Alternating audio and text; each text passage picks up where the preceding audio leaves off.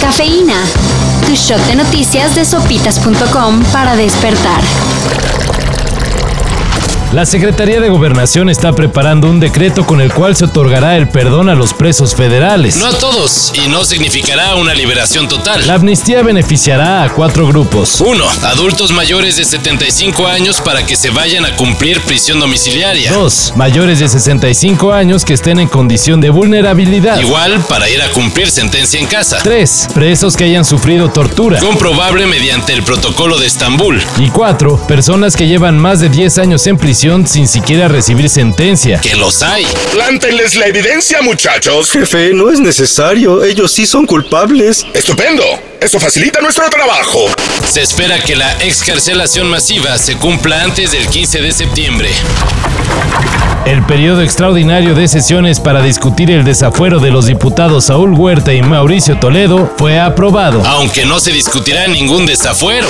Ah, Ok, escuchen, uh, son una bola de inútiles, pero lamentablemente son lo único que tenemos. Los legisladores sí sesionarán en periodo extraordinario, pero solo para analizar la reforma del outsourcing y para ratificar la designación de los secretarios de Hacienda y de la Función Pública. El desafuero de Toledo, acusado de enriquecimiento ilícito, y de Huerta, señalado de abuso sexual de menores, no será tocado. Pues una burla, ¿no? Memoria de Gerardo Francisco dos Santos Javier, padre de Jonathan y Giovanni dos Santos, que lamentablemente falleció el día de hoy.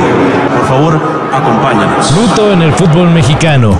Francisco dos Santos, Ciciño, falleció ayer por la tarde. La lamentable muerte del exjugador del América y padre de Giovanni y Jonathan dos Santos fue confirmada por la Federación Mexicana de Fútbol. Jonathan dos Santos se encuentra disputando la Copa Oro y decidió mantenerse en la concentración de la selección nacional para tratar de ganar el torneo en honor a su padre.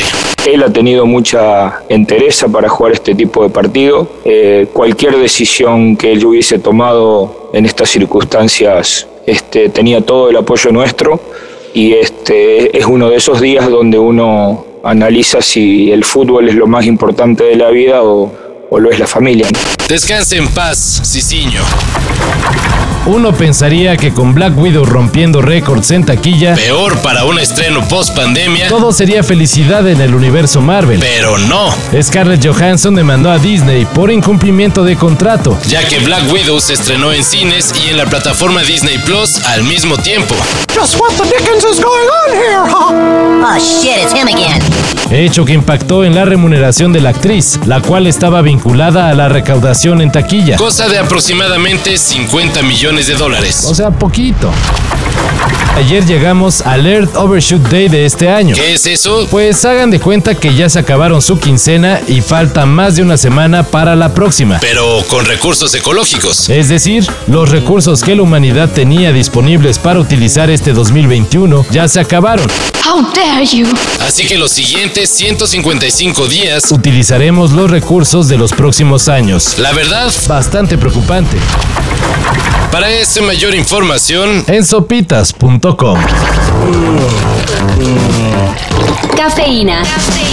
Shot de noticias de sopitas.com para despertar.